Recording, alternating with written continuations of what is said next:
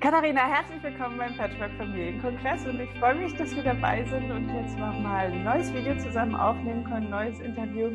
Das letzte Mal hatten wir vor zwei Jahren gesprochen, glaube ich. Ähm, und jetzt wow. hat sich ja einiges geändert. Also alleine schon deine Haarlänge. ja. geändert. Und ähm, dein Kongress, den du ähm, veranstaltet hast 2016, ne, war das? Mhm. Erziehung statt Erziehungskongress. Ähm, das muss ich hier mal sagen, das war der Impulsgeber für den Kongress, den ich jetzt hier auf die Beine gestellt habe, weil der hat mich wirklich, ähm, also der hat mir wirklich so einen Stempel aufgedrückt und seitdem hat sich bei mir viel, viel, viel getan. Also das war ein super geiler Kongress. Und ja, was hat sich, aber erzähl mal kurz, was hat sich geändert von vor zwei Jahren zu heute bei dir? Ja, du warst damals schon digitale Nomadin, bist herumgereist? Nee, das war eigentlich der Auslöser. Also dieser Kongress hat mich, hat mich wirklich ähm, ja in meine Prozesse geschickt auch. Also ich durfte natürlich da als Veranstalterin auch ganz, ganz viel mitnehmen, ganz viel lernen, mich ganz viel öffnen und äh, ja, wurde so in diese Prozesse gekickt, wirklich zu dem zu stehen und auch zu mir in Beziehung zu gehen und meine Erziehungsmuster aufzulösen, die da hießen, einmal verheiratet, immer verheiratet, einmal Haus gebaut, immer da bleiben und so weiter. Und ähm, Lehrerin gelernt und immer Lehrerin. Genau, genau. Und damit fiel dann aber die Entscheidung und es war wie so ein Klick. Ich bin so ein ganz oder gar nicht Mensch, ne? Also ich kann nicht dann nur so ein bisschen. Ähm, und dann habe ich gesagt, okay, nein, ich gehe nicht wieder zurück in meinen Job. Nein, ich bleibe auch nicht an diesem Ort. Ich war schon immer Nomadenseele. Es hat sich immer nach einem Sog angefühlt und ich habe gedacht, ich mache das jetzt. Ich ziehe jetzt um die Welt und ähm, lerne mit den Kindern frei, raus aus Schule. Ich stehe jetzt dazu, dass ich das alles nicht gut finde, was da so passiert in diesem System. Und dann bin ich im Juli nach dem Kongress, der war im Mai, bin ich dann in den LKW gezogen mit den Kindern und bin zweieinhalb Jahre mittlerweile dann umhergereist und ähm, habe das sehr genossen, ja. Und damit ist natürlich dann ganz viel auch äh, ja privat einhergegangen, sprich ähm, das Gefühl, was da schon länger so brodelte, dass da irgendwas nicht mehr so passt und dass wir irgendwie einen neuen Weg finden müssen miteinander. Ähm, das wurde dann auch äh, umgesetzt in eine Trennung. Und äh, ja, so viele Dinge sind dann da passiert. Mittlerweile ähm, gehen meine zwei Ältesten jetzt seit ein paar Monaten in Deutschland in die Schule, weil meine Tochter gesagt hat, sie möchte sich selbst eine Meinung bilden, sie will wissen, wie Schule ist, damit sie weiß, ob sie das mag oder nicht. Und ähm, auch da durfte ich wieder lernen, nein, ich möchte sie nicht erziehen, auch nicht zur Freiheit. Und ähm, das heißt, ich lasse sie diese Erfahrung machen. Und ähm, da stehen wir jetzt gerade, dass die Kinder hier in Deutschland in die Schule gehen und ich in Irland aber ja mein Zuhause gefunden habe, sowohl meines Herzens als auch ähm, ja in einem Haus. Meine Firma ist dort und ähm, wir schauen einfach, was das Leben jetzt so bringt. Im Moment tingle ich da natürlich sehr viel hin und her und ähm, schaue, dass ich das irgendwie alles unter einen Hut kriege. Aber ich bin ja gerne unterwegs, von daher werde ich da total abgeholt in dem, was ich gerne mache. Sag mal, wie viele Kinder hast du? Ähm, drei Kinder, ja. Und der jüngste Spross ist noch bei dir? Ja, ja, genau. Also der geht auch nicht in den Kindergarten, der ist bei mir. Der wird jetzt fast vier. Ja. Und wie, ähm, ich, ich finde das super, diese Einstellung, ja, dass ähm, man Kinder auch nicht zur Freiheit erziehen kann, sondern dass man sie tatsächlich ihre eigenen Erfahrungen machen lässt. Aber es war sicherlich auch schwer, oder? Diese, oh. diese Umstellung jetzt. Ja, also als meine Tochter das geäußert hat, ähm, bin ich sofort krank geworden und ich war ich glaube, acht Jahre jetzt überhaupt nicht mehr krank, hatte kein Pinzchen, gar nichts. Und das hat mich total umgehauen. Ich habe wirklich den Boden unter den Füßen verloren, ähm, weil das alles auf den Kopf gestellt hat. Ne? Also das war dann plötzlich wieder Deutschland irgendwie im Spiel. Und ähm, was bedeutet auch das dann für mich? Weil wenn du einmal begonnen hast, wirklich authentisch deins zu leben und ähm, auch auf dich zu achten, ähm, dann kannst du es nicht mehr über den Haufen schmeißen, wenn du möchtest, dass es dir gut geht. Und nur wenn es dir gut geht, geht es auch deinem Umfeld gut. Und das wirklich auch zu erkennen im Sinne von, es bedeutet vielleicht auch ein Kind loszulassen ähm, oder ja, ihm auch eine Verantwortung zu übertragen für sein Sein, aber ähm, darin eben bei mir auch zu bleiben, meine Begleitung oder meine Verantwortung in meiner Rolle als Mutter, wie auch immer ich die definiere, äh, trotzdem wahrzunehmen und das alles zu managen, das war erstmal ein Riesenberg. Ne? Also hatte ganz viel Schmerz auch in sich natürlich. Ähm, aber je mehr ich einfach da durchgegangen bin und, und gefühlt habe, was ich da fühle und das auch bei mir lassen konnte und eben nicht sagen, damit geht's mir schlecht, ich möchte nicht, dass du in die Schule gehst, ähm, hat sich ganz viel gelöst und ich konnte das wirklich annehmen und äh, erfahre das jetzt als sehr friedvoll, muss ich sagen. Also es ist sowohl für die Kinder optimal als auch für mich. Also das passt. Und Sie hatten ja auch seit der Trennung auch immer Bezug trotzdem behalten zum Vater, nicht? Also der ist ja, der hat ja nie aufgehört, seine ja, Vaterrolle ja. äh, wirklich zu, zu wahrzunehmen. Ja, das war auch, ja. Erzähl doch mal kurz in die Zeit, als du ähm, umhergereist bist. Ähm, da fand ja schon die Trennung statt. Wie habt ihr euch da organisiert? War das einfach oder war das, war das schwierig? Was habt ihr für Lösungen da für euch gefunden? Weil als getrennt lebendes Paar und dann digital, als also normale unterwegs zu sein mit drei Kindern, das stelle ich mir gar nicht so leicht vor. Welche Lösungen habt oder Wege habt ihr da für euch gefunden? Ja, ähm, dadurch, dass ich in meiner Haltung einfach sehr klar war, glaube ich, konnten wir es ganz gut ähm, relativ einfach lösen. Also für mich war es überhaupt keine Frage, dass ich äh, wollte, dass die Kinder jederzeit die Möglichkeit haben, ihren Papa zu sehen, wenn sie das möchten. Wir haben das auch nie nach einem Modell gelebt, so alle zwei Wochen oder ja, irgendeine Regelung gefunden, eine strikte Regelung. Ähm, sondern es stand von Anfang an fest, äh, wenn die Kinder das Bedürfnis haben, können sie zum Papa oder zur Mama. Und dafür bin ich auch zurückgereist oder der Papa ist hinterhergereist. Ähm, wir haben uns also nicht derart getrennt, dass wir äh, danach nichts mehr miteinander zu tun haben wollten oder irgendwie im Streit oder keine Ahnung. Also wir sind wirklich mittlerweile gute Freunde, kann man sagen, und, und teilen weiterhin alles, auch was wir fühlen, sehr intensiv. Und ähm, insofern haben wir es einfach so geregelt, dass ich äh, ja, gereist bin immer zwischen, ich sag mal, drei und zehn Wochen und ähm, das immer in Absprache mit dem Papa und dann ähm, sind wir wieder zurück nach Deutschland und dann haben sie intensive Zeit mit dem Papa gehabt. Und was für uns beide, glaube ich, sehr schön war, dass wir gemerkt haben, die Kinder sind nie im Mangel. Sie haben beides und sie können mit der Stimmung und der Energie, die wir in diese Trennung gelegt haben, ähm, auch ganz natürlich damit umgehen. Also das war für sie kein Gefühl von oh, das ist schlimm oder ähm, jetzt bricht hier eine Welt zusammen. Ja, also es hat sich eine neue Welt geöffnet und der gegenüber waren sie auch offen und neugierig. Und sie haben sehr viel dadurch gewonnen, habe ich das Gefühl. Auch als dann neue Partner ins Spiel kamen. Ähm, das war alles ein Bonus. Ja, es war nie ein Gefühl von, da ersetzt eins das andere, sondern es gibt einfach noch was drauf. Und ähm, das war eben sehr schön. Also da wir das zulassen konnten und äh, vor allen Dingen auch mein, mein Ex-Mann das zulassen konnte, als ich einen neuen Partner hatte, ähm, hat das einiges vereinfacht, also vor allem für die Kinder. Ne? Das, ähm, ja, also wir, wir handhaben das nach wie vor sehr flexibel und immer in Absprache. Kommunikation ist das A und O und das gewaltfrei. Natürlich rutscht man da immer mal wieder ab oder immer mal wieder wird was getriggert, aber ähm, wenn man sich darauf wieder besinnt, dass es ähm, darum geht, dass wir einander lieben, also ne, sowohl die Kinder als auch einander natürlich äh, da noch verbunden sind, ähm, kriegt man das ganz gut hin. Ja, klingt sehr schön. Ähm, ist der neue Partner auch mit der Grund, warum du in Irland jetzt sesshaft wirst? Ähm, nee, also er ist zwar Engländer, aber äh, in Deutschland schon seit langer, langer Zeit. Ähm, das ist äh, das, das ist davon völlig unabhängig. Ähm, Im Gegenteil, ich habe gerade neulich gesagt, äh, wäre das mir vor drei oder fünf Jahren passiert, dass ich mich äh, in Deutschland verliebe, ähm, wäre ich nie auf die Idee gekommen, meinem zu folgen und dann irgendwo anders hinzugehen. Ne? Also da merke ich auch ganz stark, äh, dass ich mein, mein Bild von, oder nicht mein Bild, sondern einfach mein Bewusstsein für Beziehungen, Leben, was Liebe überhaupt ist, was es braucht, um lieben zu können, dass sich das total verändert hat und geweitet hat und äh, dass es dafür diese räumliche Präsenz ähm, und dieses Miteinander und Aufeinanderhängen äh, gar nicht braucht. Und äh, das ist auch das, was ich eben mit den Kindern erlebe. Ne? Also wenn ich die ein, zwei Wochen mal nicht sehe, wenn sie beim Papa sind oder mit dem unterwegs, ähm, da ist auch bei mir kein Mangelgefühl. Ne? Also dieses, oh, ich vermisse sie, ich muss jeden Tag anrufen, ähm, das habe ich gar nicht, weil ich in der Zeit sehr zu mir kommen kann und wieder Kraft tanke und meinen, ja, meinen Kelch fülle, aus dem ich dann wiederum einfach ganz bedingungslos geben kann auch, ähm, weil ich dann ja einfach die Power auch wieder dafür habe. Und umgekehrt kann auch der Papa mittlerweile ähm, ja einfach sagen, ja, ich genieße auch die Zeit, die ich für mich habe und das ist wichtig. Und ähm, das ist was, was man ja häufig, wenn man in Beziehung oder Ehe, ähm, in Familie lebt, ähm, vergisst, dass man dann so in diesen Aufopferungsmodus geht oder gar nicht mehr auf sich schaut oder meint, permanent rund um die Uhr um die Kinder, mit den Kindern sein zu müssen. Ähm, tut auch den Kindern im Übrigen sehr gut. Die sind sehr, sehr selbstbewusst, sehr selbstverantwortungsvoll.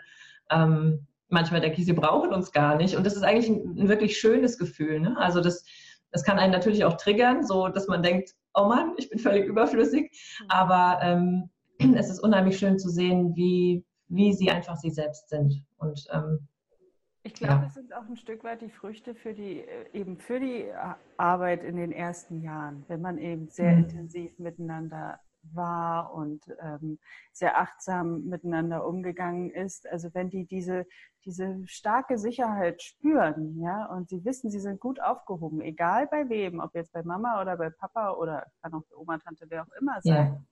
dann können die sich wirklich frei auch entwickeln, ja, und ähm, wenn sie diese Freiheiten haben, ihre Entscheidungen selbst zu treffen, mhm. ähm, ja, das, das gibt ihnen auch unglaublich viel Sicherheit. Und ich glaube, nur durch diese Sicherheit können sie ihr autonomes Handeln ähm, ja, erst ausweiten. Finde ich total ja, schön. Absolut. Ich sehe das gerade bei meinem Jüngsten, ne? also der ist dreieinhalb jetzt und ähm, liebt seinen Opa über alles und es ist so wundervoll zu sehen, ähm, wie selbstverständlich er dann auch einfach ja, mich verlässt oder sagt, nee, ich bleib dann beim Opa und äh, das, das geht jetzt schon länger so, also auch als er noch kleiner war. Und wenn ich das so ein bisschen vergleiche mit meinem ähm, ältesten Sohn, da konnte ich zum einen total schwer loslassen und, und ihn teilen irgendwie oder habe mich schlecht gefühlt, wenn ich ihn hergegeben habe sozusagen. Ähm, wo ich heute merke, Mann, da hast du ganz schön ihn zum Objekt gemacht irgendwie. Und ähm, das ist so schön jetzt zu erleben, dass das so eine ganz selbstbestimmte Art und Weise ist, wie wir miteinander umgehen alle und ähm, dass das natürlich auch für den Jüngsten gilt. Und ähm, ja, als genau das, was du sagtest, ähm, durch diese starke Bindung äh, ganz am Anfang und dieses Bewusstsein, ähm, da ist immer jemand da und ich werde geachtet und das, was ich möchte und was ich fühle, ist wichtig, ähm, können sie einfach ihre Flügel ausbreiten und wissen aber jederzeit, wo der Hafen ist. So. Ja, sehr schön. Wie machst du das organisatorisch, wenn du jetzt sagst, du tingelst sehr viel hin und her, wenn die jetzt in der Schule sind? Das ist ja gar nicht so einfach, oder? Hast du noch einen Zweitwohnsitz in Deutschland? Mhm. Ähm, also dadurch, dass mein Partner hier wohnt, habe ich ein Nest. also ähm, das ist dann schon so, auch damit ich hier bei den Kindern sein kann oder die dann bei uns sein können und äh, seine Kinder auch. Also es ist ein kunterbuntes, sehr flexibles Konstrukt, muss ich sagen. Ähm, aber ja, so oft es geht, nehme ich die Kinder mit nach Irland, wenn die ein langes Wochenende haben oder Ferien natürlich. Ähm, es ist ja jetzt auch erst seit Sommer, also so lange sind wir ja noch nicht ähm, in dieser Situation. Ähm, außerdem steht dann noch äh, zur De Debatte oder ich sag mal, äh, steht irgendwie in Frage jetzt, ob sie in Deutschland in der Schule bleiben oder ob sie vielleicht auch mit nach Irland gehen und da in die Schule. Das, ähm, ja, es ist wie gesagt alles sehr flexibel. Wir, wir schauen in jeden Moment rein und äh, mein Sohn sagt schon, ja, ach, ich würde, glaube ich, schon gern mit nach Irland gehen. Die haben da auch in der Schule geschnuppert und fanden das ganz toll. Und ähm, meine Tochter ist gerade, ähm, ja, sie, sie sagt schon seit längerem, sie würde gerne mal ohne ihre Brüder sein. Also sie fühlt sich sehr genervt und gestört durch die Jungs. Ähm, was einfach ein Gefühl ist, was gerade da ist. Und äh, wer weiß, vielleicht bietet ihr das im Moment diese Möglichkeit, es dann auch mal zu erfahren, wie es ist ohne die Brüder, um dann zu spüren, entweder, ja, ich finde das ganz gut alleine oder, oh, ich vermisse sie doch und irgendwie ist es doch schöner, wenn wir zusammen sind. Ähm, man hat da ja so Vorstellungen im Kopf, aber es muss eben auch spürbar werden können und das kann es dann eben nur durch eine Trennung. Mal gucken. Also es ist wirklich, wie sie das fühlen und wie sie das entscheiden. Wir sind da ja flexibel, also nichts ist in Stein gemeißelt und ähm, das ist ein sehr gutes Gefühl, wenn man einfach weiß, man hat es jederzeit in der Hand, einfach das, das danach auszurichten, wie es sich für jeden anfühlt. Du hast gesagt, ihr seid so ein buntes Patchwork-Gefüge. Erzähl mal, wie bunt ist denn dein Patchwork-Gefüge? Ja, also da sind sechs Kinder, ähm, drei und drei sozusagen, wobei ähm, die älteste Tochter von meinem Partner auch selbst schon Mama ist. Also das ist, die, die ist nicht mehr so wirklich äh, präsent im Sinne, am Wochenende haben wir dann mal irgendwie sechs hier, sondern ähm, da sind wir maximal dann mit fünf Kindern. Und ähm, ja, das ist großartig. also ich liebe das, ich, ich finde es wundervoll, ich finde es so schön, ähm, noch mehr Kinder um mich herum zu haben und in noch mehr äh, ja, Prozesse auch geschickt zu werden. Äh, das sind wundervolle Begegnungen, die da stattfinden. Da ist ganz viel, ähm, was ich lernen darf und das, ja, also ich finde es großartig. Ich durfte leider erst nach einem Jahr ähm, weil, weil seine Ex-Frau da sehr quergeschossen hat, ähm, die Kinder auch kennenlernen und ähm, seitdem können sie auch erstmal bei uns sein. Ähm, aber ich merke wirklich, wie das uns alle nochmal in so ein Aufatmen gebracht hat, dass da keine, ja, keine Sperrung mehr ist ähm, gegen das Erleben auch. Wir, wir sind, ja, wir begegnen einander einfach und äh, das heißt nicht, ich ersetze jemanden, sondern äh, ich empfinde mich auch einfach als, ähm, ja, als, als jetzt noch ein zusätzlicher Beziehungspartner für die Kinder und ähm, sie dürfen da jederzeit natürlich frei entscheiden, ob sie das wollen oder nicht. Und wir haben ein sehr herzliches Verhältnis, ganz, ja, ganz freundschaftlich einfach. Es ist schön, wenn wir uns sehen und ähm, ja. Das heißt, die, ähm, deine Bonuskinder sind nicht dauerhaft ähm, bei euch? Oder bei nee, die leben bei der Mutter, ja. Die leben bei der Mutter. Mhm. Hat sich das äh, Verhältnis nach einem Jahr dann so weit entspannt äh, zur Mutter? Nee, also ähm, nee, überhaupt nicht. Ähm, ich nach wie vor habe ich auch mit ihr überhaupt gar keinen Kontakt gehabt. Ähm, da ist von ihrer Seite einfach eine totale Blockade. Ähm, das nehme ich so an. Also ich, ich würde mir wünschen, dass das alles friedlicher gehen könnte, aber ähm, da ist sehr viel, ja, sehr viel Schuld, ähm, sehr viel Schmerz, obwohl ich nicht der Auslöser war für die Trennung, aber dennoch ist, glaube ich, wenn ein neuer Partner ins Spiel kommt, da eben ganz viel, was da berührt wird. Und ähm, ja, aber immerhin ist jetzt der Kontakt zu den Kindern möglich und das ist schön, weil es natürlich auch ein Teil ähm, meines Partners ist, den ich dann da kennenlerne und es ist sehr wertvoll. Ja. Wie hast du das empfunden, die Kinder ähm, kennenzulernen? Also ähm, wenn du sagst, da ist sehr viel Schuld, sehr viel Schmerz, ähm, waren die Kinder ja auch nicht wirklich frei in der mhm. Begegnung am Anfang mit dir. Ja. Hast du das ja. empfunden? Ja, also die, ähm, der Große hat sich am Anfang, er ist 15, der hat sich am Anfang ähm, ganz, ganz stark auch gewehrt. Der wollte dann gar nicht oder er ist dann zu Freunden anstatt mit hierher. Und ähm, als wir dann aber die erste Begegnung hatten und ähm, er, glaube ich, gemerkt hat, äh, ich bin gar nicht der Drachen, den, den er vielleicht gehört hat, äh, der ich bin, ähm, hat sich da ganz schnell was geöffnet und wir haben wundervolle Gespräche gehabt und äh, er kommt auch von sich aus auf mich zu und erzählt mir von sich. Und ähm, das fand ich eben eine schöne Rückmeldung von meinem Partner, der sagte, das ist so völlig untypisch, dass er irgendwas von sich erzählt. Er macht eigentlich ganz schnell dicht. Und ähm, das zu erleben, dass er sich öffnet, das war für mich echt ein großes Geschenk, weil das mir so gezeigt hat, okay, also ich, ich gehe da ganz vorurteilsfrei oder überhaupt urteilsfrei in diese Beziehung. Ähm, ich weiß, da ist natürlich viel von der Mama ähm, bei den Kindern auch, aber ähm, das eben nicht zu bewerten oder einfach so stehen zu lassen, das ähm, fiel mir wirklich leicht, einfach weil ich die zwei wunderbar finde und ja, es sind einfach großartige Menschen und das ähm, war schön, da einfach so völlig frei in diese Beziehung zu gehen von meiner Seite und ich glaube, diese Freiheit, die ich reingebracht habe, haben sie sicher auch gespürt und dadurch dann auch sich geöffnet dafür und ähm, ja, mittlerweile ist da ja, aber ich würde fast sagen, es fühlt sich für mich an, als seien es meine Kinder, äh, im Sinne von, ich mache da keinen Unterschied, ob ich jetzt mal jemanden in den Arm nehme oder ob ich jemandem was vom Einkaufen mitbringe oder äh, ja, das ist. Aber ähm, ähm, spürst du ein, dennoch einen Unterschied? Also kannst du sagen, dass du deine Bonuskinder genauso bedingungslos lieben kannst wie deine eigenen Kinder? Ähm, ich mache prinzipiell, glaube ich, bei Menschen da keinen Unterschied. Ähm, ich glaube auch, dass jeder sagt, dass er seine Kinder gleich liebt. Äh, ich weiß nicht, wie man diese Liebe definieren sollte oder an was man die festmacht. Ne? Also wenn man sagt, man liebt bedingungslos, dann liebt man. Und dann ist es egal, ob das die eigenen oder fremde oder irgendwelche Kinder sind im Prinzip. Äh, dann begegnest du Menschen in Liebe. Und ähm,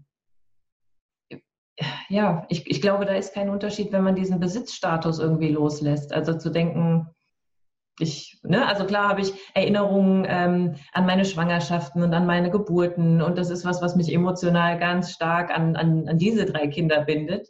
Ähm, aber danach war eben mein Verständnis, das, was Kali Gibran sehr schön sagt, ne, eure Kinder sind nicht eure Kinder. Da ist kein Besitzanspruch, da ist kein, das ist meins und, und da fixiere ich mich drauf und ich habe den Fokus nur auf diesen drei jungen Menschen, sondern ähm, jedes Kind, das mir begegnet, ist so großartig. Also ich weiß nicht, ich ich könnte nicht sagen, dass ich da einen Unterschied mache irgendwie. Also es fühlt sich, es fühlt sich immer liebevoll an irgendwie.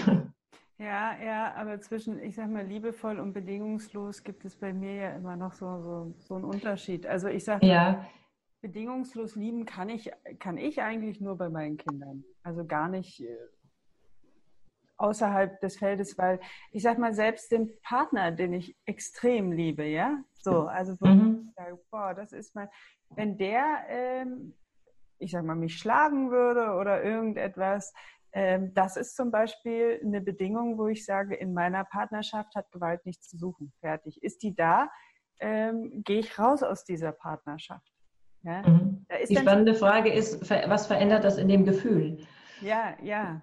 Ne? Also, genau, das weiß man aber immer erst, wenn es soweit ist. Ja? Wenn hingegen ja. mein, mein Sohn gewalttätig gegen mich werden würde, ähm, würde ich da niemals rausgehen aus dieser Beziehung. Also es käme mir gar nicht in den Sinn.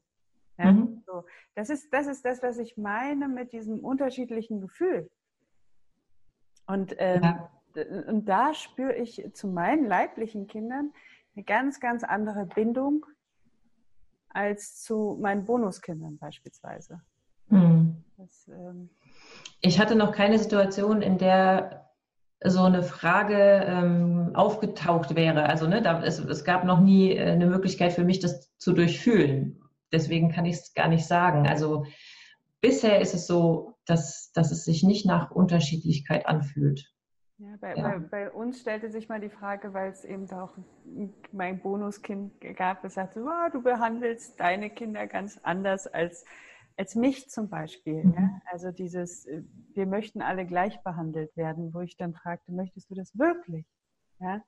gleich behandelt werden, weil das würde ja gar nicht zu dir passen, weil du bist ein ganz anderer Mensch mit ganz anderen Bedürfnissen, mit ganz anderen Vorlieben. Mhm. Ja, ähm, ich, ich halte generell nichts von, wir möchten alle gleich behandelt werden. Das heißt, du, diese Frage hattest du noch gar nicht gehabt oder diese Situation stellte sich bei euch noch nicht, dass sich ein Kind irgendwie benachteiligt fühlte als ein anderes, wenn dann fünf Kinder aufeinander. Mhm. Hm. Nee, ist, ist bisher noch nicht aufgetaucht. Welche nee. Herausforderungen hattet ihr, als ihr zusammengekommen seid?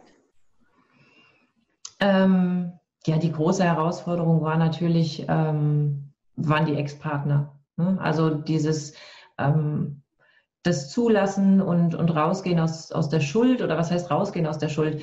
Ähm, das, das konnte ich für mich tatsächlich erst jetzt auflösen, was, was sehr spannend ist, weil ich ähm, prinzipiell jemand bin, der sagt, es gibt keine Schuld, weil das Leben keine Fehler macht. Also es ist, ähm, es ist immer das, was passiert, richtig für uns. Ne? Also unsere Seele hat einen Plan und den verfolgt sie. Und ähm, wenn wir es zulassen können, dass wir das tun, was wir als innere Wahrheit fühlen, dann ist da auch keine Schuld. Das ist aber was, was mein Verstand mir erklärt. Ne? Also wo ich dann denke, okay, es gibt keine Schuld. Was ich jetzt am Wochenende loslassen durfte bei einem Seminar, war aber genau dieses Gefühl, was in meinem Unterbewusstsein doch da war, dass ich an bestimmten Dingen oder an den Gefühlen, die mein Ex-Mann hat, ähm, eine Schuld trage. Und diese Schwere und, und dieses, ja, diese Last eines Gefühls, das wir als Schuld bezeichnen, aber ähm, das im Grunde einfach nur ein extremer Schmerz ist, das loszulassen, zu durchfühlen, wirklich zu weinen und ganz aufgelöst da zu sitzen und gar nicht zu wissen, was passiert, das hat mich so befreit. Das hat, hat mich das wirklich ähm, nach so langer Zeit, wo ich dachte, das ist überhaupt kein Thema, ähm, hat mich das echt, ja, es hat mich umgehauen, dass, dass da sowas im, im Unterbewussten geschlummert hat. Ähm, und das hat der Qualität der Beziehung zu ihm auch jetzt nochmal ähm, wirklich gut getan. Also und, annehmen, voll und ganz.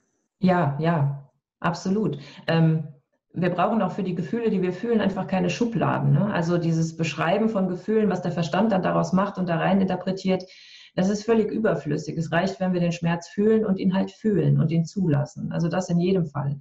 Ähm, das ist genau wie bei Kindern, wenn du sagst, ah, du musst doch nicht weinen.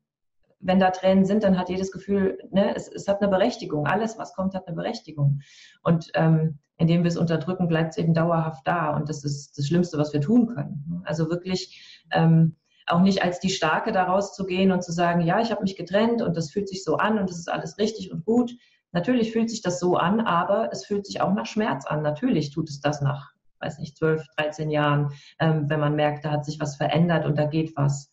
Also loslassen bedeutet immer auch ein Schmerz, ein Sterben in gewisser Weise. Und ähm, dieses stark sein müssen und tapfer sein müssen, ähm, das durfte ich echt gehen lassen. Und es, es war ein sehr, sehr befreiendes Gefühl. Ähm, gerade bei Trennung ist es ja häufig so, dass man dann da einen auf stark macht und äh, ja, Fronten sich verhärten und man dann ganz stark auch in den Verstand geht und was, was steht mir zu, was ist aber meins und ähm, da passiert ja ganz viel Krieg. Ähm, und, und das erst gar nicht zuzulassen, sondern zu sagen, ja, das tut mir auch weh und ähm, ich wünsche dir das Beste und ich wünsche mir auch das Beste und, und das zu fühlen. Auch die Liebe zu fühlen, die da hinter allem steht. Ne? Also man war nicht äh, für nichts zusammen und dieses Gefühl weicht auch meines Empfinden nach ähm, nie. Also das, das geht nicht weg, die Beziehung bleibt oder die Bindung zu dem anderen bleibt, ja, die verändert sich halt. Ähm, aber im Grunde liegt unter jedem Gefühl Liebe, die wir, die wir mal mehr, mal weniger empfinden können. Ne? Und ähm, das war eine Herausforderung, einfach damit umzugehen, ähm, auch mit den, ähm, mit den Emotionen des Gegenüber dann einfach. Ne? Also dieses, wie reagiere ich darauf, wenn dann Anschuldigungen kommen, wenn dann äh, Wut kommt, Aggression. Ähm, und da wirklich bei mir zu bleiben und ruhig zu bleiben und ähm, zwar meine Gefühle zuzulassen, aber ähm, mich nicht reinreißen zu lassen in diesen Strudel der Anschuldigungen und ähm, nicht den Krieg mitzumachen, quasi, der da von einer Seite angezettelt wird, ähm, die da sehr verletzt ist. Und ja, das, das war herausfordernd. Einfach, nicht? Also dann äh, auch immer ruhig zu bleiben. Aber was ich ganz schön finde, was du gesagt hast, war, ähm, man, man, war nie umsonst zusammen, ja. Und ich meine, diese Partnerschaft hat immerhin etwas äh, sehr, sehr Wertvolles hervorgebracht. Wahrscheinlich die größten Geschenke, die wir hier bekommen in unserem, mhm. sind unsere Kinder. Ja. Und ähm, wenn man sich das immer mal wieder bewusst macht und, und sagt, hey, dieser Mann oder diese Frau, äh, mit ihr habe ich so, so was Schönes hier zustande bekommen, diese Dankbarkeit spürt, ähm, ja. dann ist die, kann die Liebe wieder da sein. Dann kann sie ja. vielleicht ähm, auch wieder kommen, trotz des Schmerzes. Ja? Absolut. Also Dankbarkeit ist der Schlüssel für, für alles. Ähm, ne? Und das hat, hat natürlich auch damit zu tun, wirklich das Leben so anzunehmen, wie es kommt. Mhm. Und ähm, da geht ganz viel Schmerz mit einher. Ne? Also ähm, die, die wichtigsten Prozesse oder die wertvollsten oder überhaupt jeder Prozess irgendwie beginnt in einem Schmerz, beginnt in einer Veränderung. Und das heißt immer irgendwas loslassen. Und das, ja, das schmeißt uns erstmal komplett um. Aber dafür dankbar zu sein, weil wir merken, daraus wachsen wir. Ne? Nur so verändern wir uns und gehen immer tiefer in das, was wir als wahr empfinden für uns oder was uns glücklich macht. Von innen heraus, eben nicht von außen. Ähm, das ist unheimlich wertvoll. Und wie du schon gesagt hast, ne, das war auch was, was ich am Anfang ganz oft gesagt habe. Ähm, er war genau der richtige Mann zum richtigen Zeitpunkt in meinem Leben. Ich würde, würde das nicht weghaben wollen. Ich bereue nichts. Ähm, es ist ja häufig so eine Anschuldigung, ne? ich bereue das nicht jemals und so.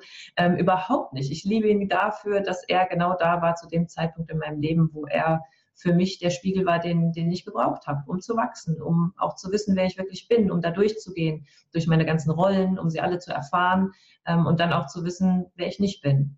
Und ähm, da dann rauszubrechen oder immer mehr zu mir zu kommen, hat eben diese Beziehung verändert. Ne? Also das, das hat dann nicht mehr so gepasst, wie es vor zehn Jahren gepasst hat.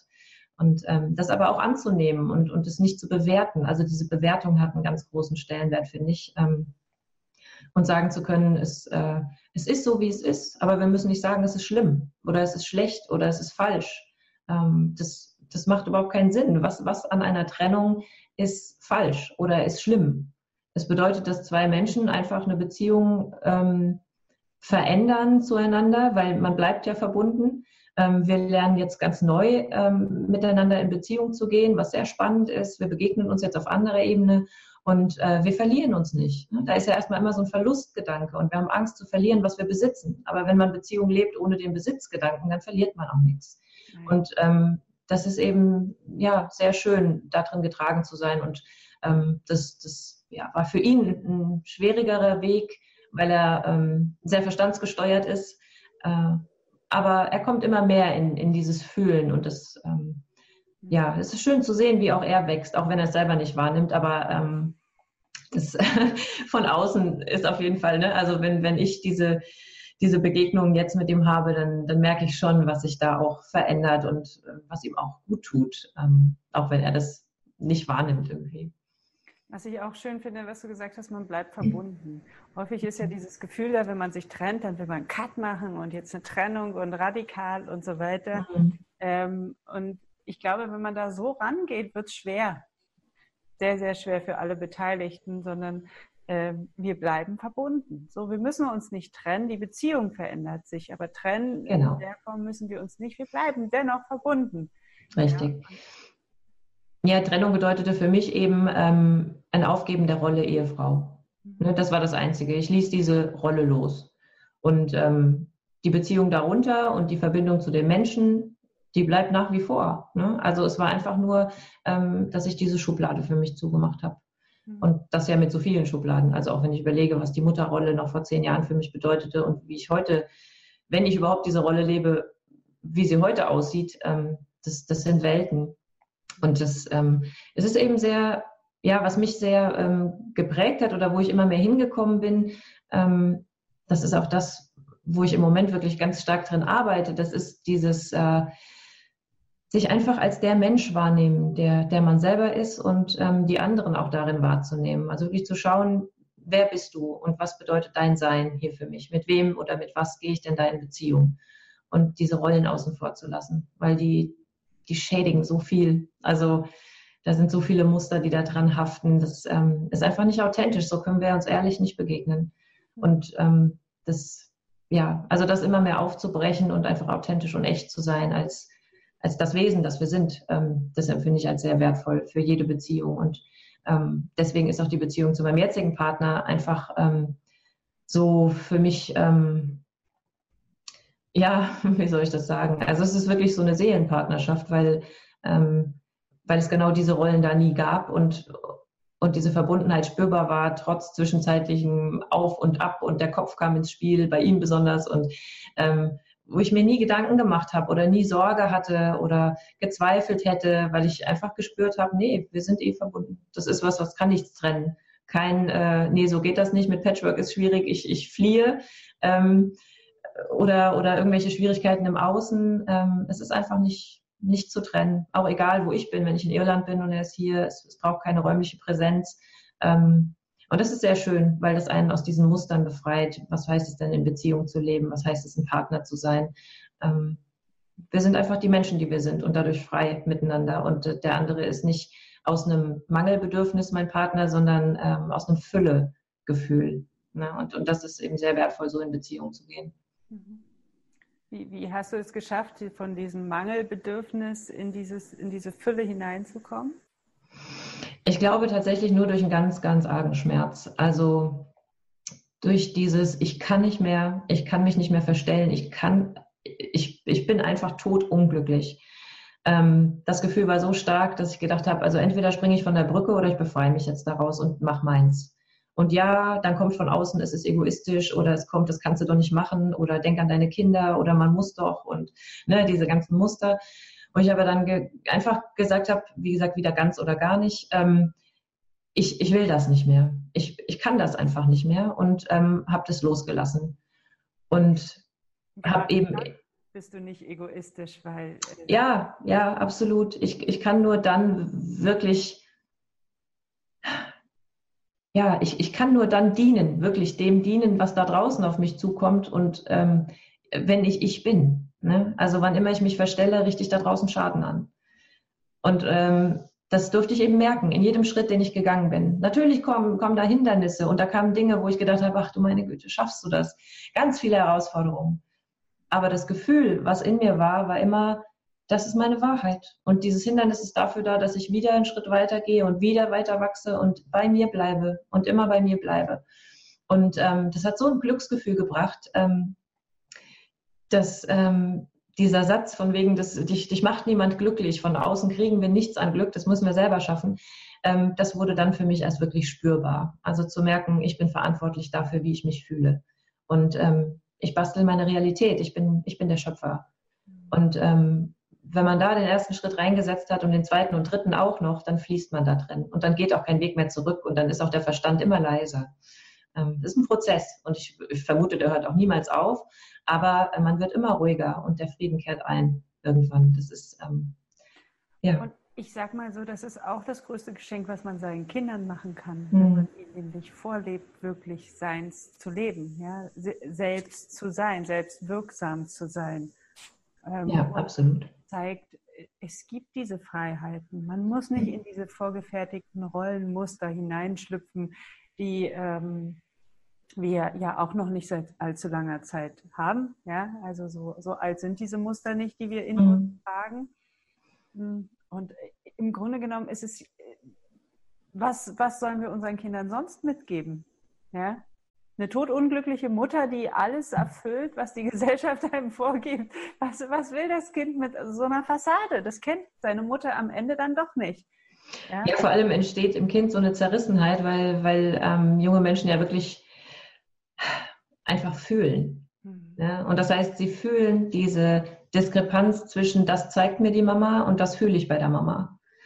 Und ähm, das zerreißt innerlich. Das, das führt zu einer totalen Entfremdung. Und dann wissen sie gar nicht mehr und können sich selbst nicht einordnen darin. Und deswegen ist für mich Authentizität so wichtig. Also auch wenn das bedeutet, dass es vielleicht bei meinem Gegenüber einen Schmerz auslöst oder was triggert. Oder wenn das, wenn das heißt, dass der andere damit erstmal ein Thema bekommt, ähm, da darf der dann durchgehen. Aber ich muss einfach auf mich achten und bei mir sein. Und dann, nur dann diene ich wirklich bedingungslos den Menschen, die mit mir leben.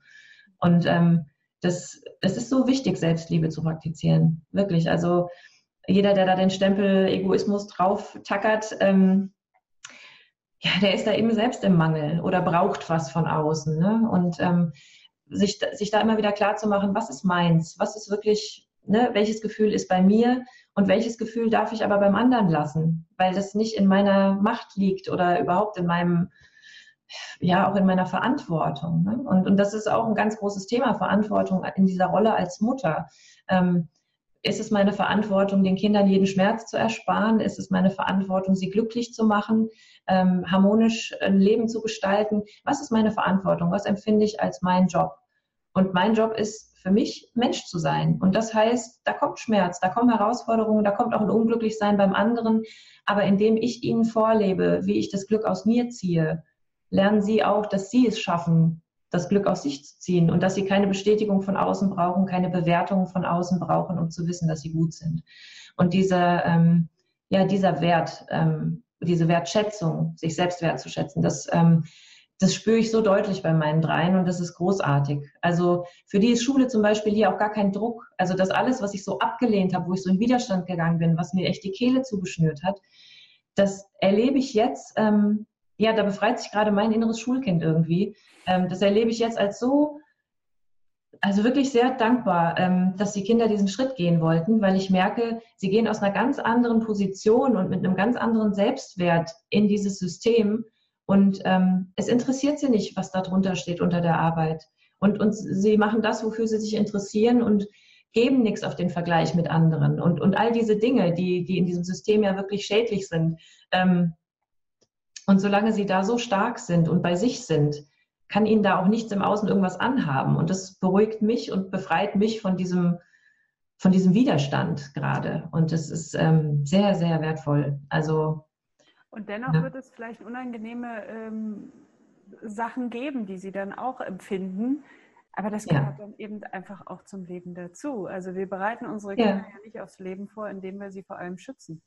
Nee, überhaupt nicht. Ähm, ich sage auch immer, das, das Leben ist die größte Überforderung. Ne? Und ähm, nur aus dieser Überforderung und diesem immer wieder vor was Neues gestellt werden, ähm, entwickeln wir Kompetenzen. Ne? Also die Fülle ist in uns. Wir haben das Potenzial, all das zu schaffen, was dieses Leben mit sich bringt. Und das eben auch aus uns rauszuholen, das rauszukitzeln. Das ist der Job dieses Lebens hier. Also das ist die Erfahrung, die meine Seele in diesem Körper jetzt machen möchte. Und das heißt, ich stelle mich dem weil das ist das, warum ich jetzt gerade hier bin. Und ähm, das ist bei den Kindern nicht anders. Es ist nicht meine Aufgabe, ihnen das abzunehmen. Ich kann ihren Seelenweg nicht voraussehen. Ich weiß nicht, welche Erfahrungen sie hier sammeln müssen sollen.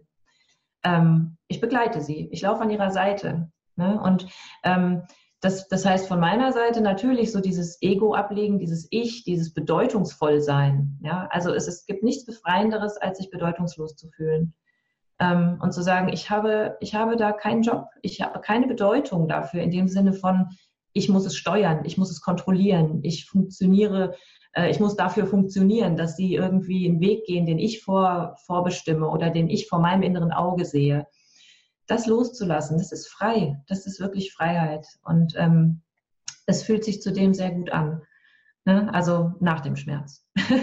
es kommt immer erst der Schatten, damit das Licht dann sichtbar wird. Ne? Also ähm, natürlich bedeutet das Schmerz. Das ist kein easy peasy, ich lege das jetzt eben mal ab und dann ist alles gut.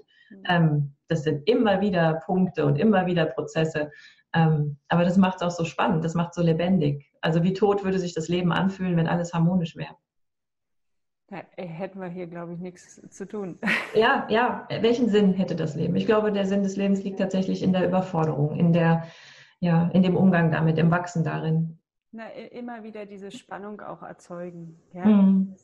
Wenn ich da jetzt, also das, äh, ich, ich sag mal, da wo die Angst ist, ist der Weg. Nicht? Mhm. Man ja so, so, so ein ja und so ein bisschen kann ich das nachvollziehen, wenn ich irgendwie eine Herausforderung habe, denke, boah, mache ich das jetzt, schaffe ich das überhaupt, kann ich das und kriege ich das alles hin und, und dann dann ist es, dann weiß ich, oh doch, das gehört jetzt dazu. Du, du musst dir jetzt ja. beweisen, es geht. Und wenn es nicht geht und du dir eine blutige Nase und ein blaues Auge holst, naja gut, danach, danach geht das Leben weiter. Also ähm, ja. Dieses, wir, werden, wir werden ja nie wissen, wie wäre es gewesen, wenn. Ne?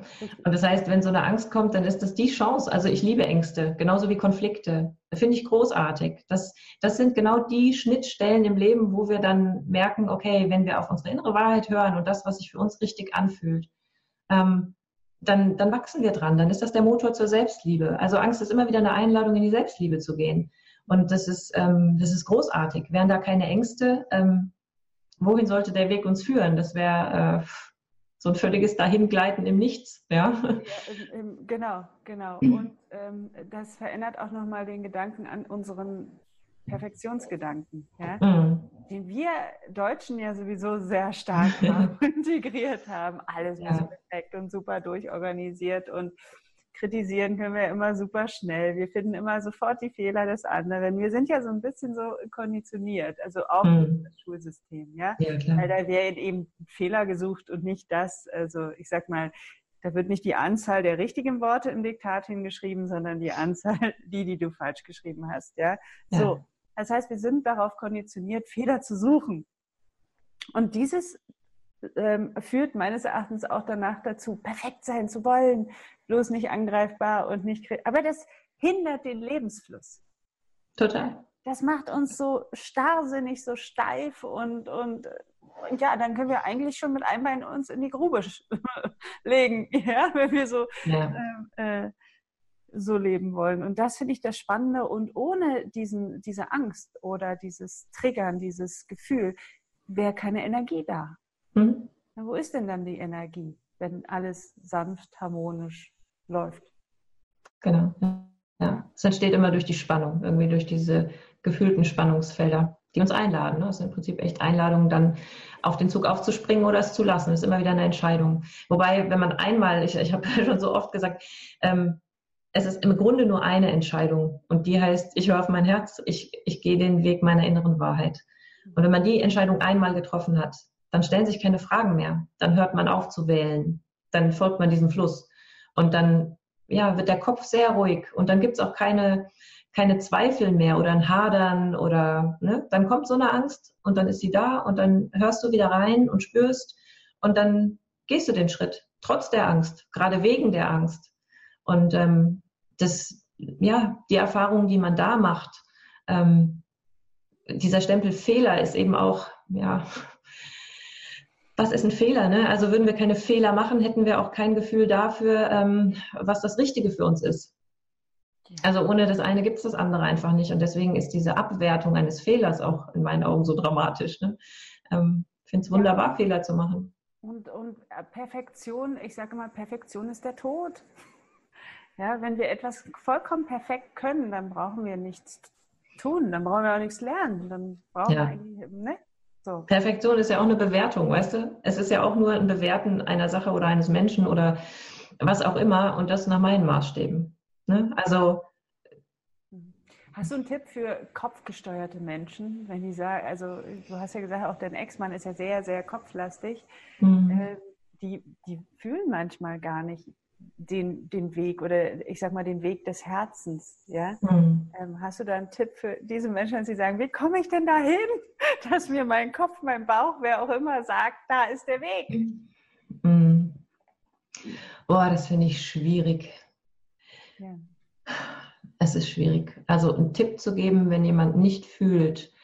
Ähm, ich glaube, jeder spürt irgendwann Punkte im Leben, ähm, wo, ja, wo man sofort zum Beispiel in die Rechtfertigung geht oder wo man aggressiv wird oder wo man, ja, wann immer man merkt, ich werde da getriggert, also da berührt mich was und, und wir reagieren. ähm, da stehen zu bleiben und das nicht gleich abzutun oder dann anzufangen, sich zu rechtfertigen oder zu erklären oder ähm, ja, meist hat es was mit Selbstverteidigung zu tun. Also aus dieser Verteidigungshaltung rauszugehen und ähm, einfach in dem Moment zu bleiben, in dem Gefühl und dann zu sagen, okay, was, was passiert hier? Was fühle ich gerade? Was, was löst diese Reaktion aus? Und wenn man das einmal gemacht hat und sich darauf einlässt, dann kann man das in der nächsten Situation wieder und in der nächsten wieder und kriegt wieder so, so einen Zugang, so ein Gefühl dafür, was es heißt, Gefühle zu fühlen. Was ist ein Gefühl überhaupt? Ne? Ähm, ja, und mal zu überprüfen vielleicht auch, in welchen Rollen stecke ich und, und was beschreibt diese Rollen? Was, was glaube ich zu sein? Und was bin ich wirklich? Was, was würde ich tun, wenn nichts um mich herum existieren würde? Was wäre ich ohne alles um mich herum? Ohne meinen Besitz, ohne meine Freunde, ohne Familie, ohne Eltern? Was, was bleibt? Ohne Job. Solche Fragen, ja, Job auch ganz wichtig, ja. Mhm. Ja, also was, das. was bleibt dann übrig von mir? Mhm.